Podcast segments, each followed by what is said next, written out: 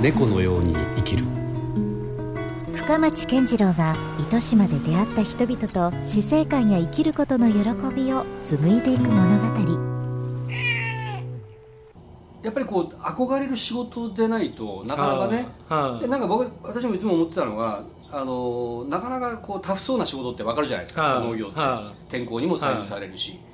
でまあとにかく休めないし。だかはらそういう意味では後継ぎ問題がずっと多分合ってると思うんですよね。で高齢になったら、まあ、廃業する方も出てくるしそうなった時に子どもたちはとてもねはい。後継がないとかはそうなった時に日本のその国力っていうかどうなるんやろうなっていうのははい。ちょっとずっと思っていいてうん。あでもやっぱりこういう沖さんみたいな存在がねはい。確実にやっぱり一方では出てくるうんんだなとはちょっと思ったりもしてたんですよ。そうですね、うん。まあ多分そのプレイヤーが減れば新しい、うん。まあ、野球とかもそうじゃないですかそのねイチローとかおらんくなったら今度大谷出てきてみたいな、うん。なんかこううん多分こう新しい人たちがどんどうん。ん抜けたらその分入ってきたりするんであんまりそこまで自分はそこまで心配してないうん別にその使命感で始めたわけでもないです。よそうなんですよ。そうなんノリですもん。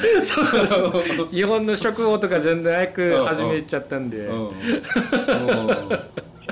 でも意外とそういう人ぐらいの人の方がなんか長く続くのかもしれないですね。そうですね。あんまり思いが自強かったらね強かったでなん自か。分と大うん。その同時期にその始めて、たまたまその糸島市の新規種の支援はい。あでい同時期に5人いたんですけど同期みたいな、もう自分だけしか生き残ってない。あそうなんですか。その当時うん5人いたんですけど、うんもうあとはやっぱり続かなかったですね、うん。やっぱ続かない人もやっぱりいるんで、うんやっぱそっか。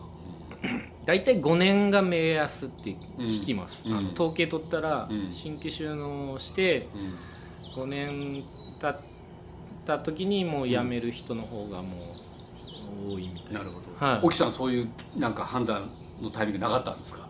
だって5年経ってもまだなかなかままならなかったっていう。そうですねたまたまなんかだから生きた生き残ったっていう、うんたまたま生き一度もやめようとは思わなかったですか？いやそうですね辞めたいと思ったことはないですけどいつ辞めてもいいかなとは思う、あそうなんですか？うん。そのそうですねそのなんていうんですかね。別に自分はその子供たちに継がせたいとかないですし、うんうん。自分のわがままに付き合ってもらってるんで、うん。あの農業っていうのなんでまあうん局面局面でやっぱりまあもうやめないいやいかんかもって思ったことは何度かありますやっぱり、うんうん。そのあもう無理かもとか続かんかもとか、うん。そこをなんか踏ん張れた理由は何ですか？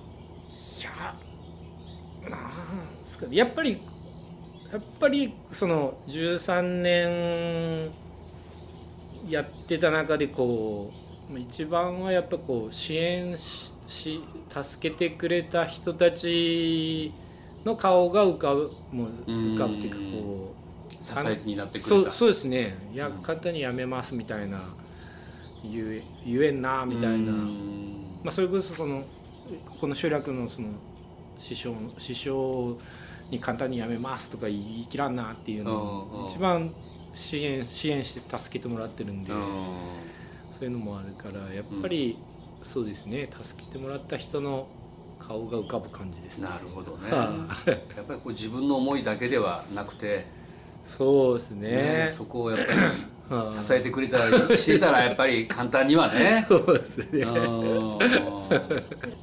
ちなみに今は何種類ぐらいの野菜を年間を通して今は今はちょっと減りましたけど多分100品種は超えてると思います。品種です。それすごくなんか今パッて単純に聞いて多いなと思ったんですけどはい。他のやっぱ農家さんに比べても多いんですか？100種類っていうのは。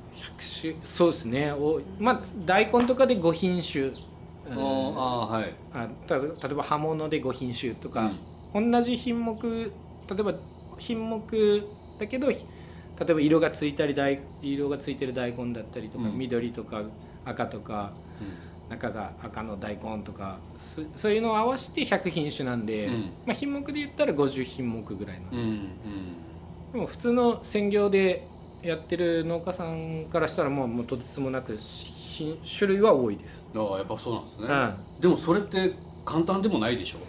単純に100簡単種類って言いますけど。い、そうですね。簡単ではないですね。ね。はう。んでもそれもなんかなるようにしてなって増えていったんですか？100種類。い、そうです。まあもともとあの4年目にあのそれまでは自分も株冬は株して、うん。で夏はもうオクラとかぼちゃだけやってたんですけど、うん。あの4年目ぐらいに東京のちょっとシェフと知り合うことがあって、でまあいろいろ野菜作るやり方の農業もあるよみたいなうん話を聞いてからそこからシフトチェンジしてったよな。るほどね。一つはいの種類をたくさんというよりはそうですね。たくさんの種類をちょっとずつはい。という方がいい場合もあるわけですそうでねすね。うんでもまあそのねもうシェフだからいろんな野菜があった方がいいと思ってるから多分そういうふうにまあまあそういうね、まあ見る人の観点で全然ね。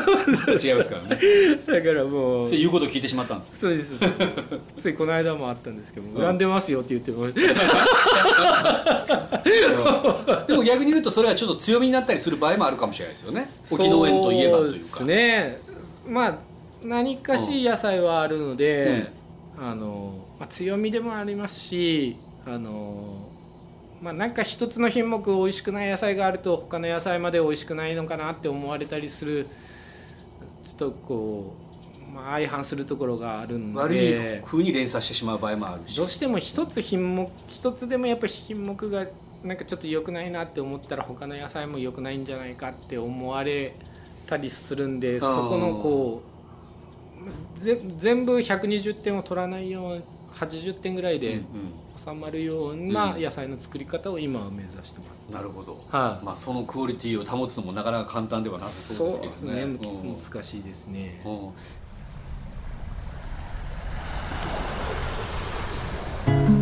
猫のように生きる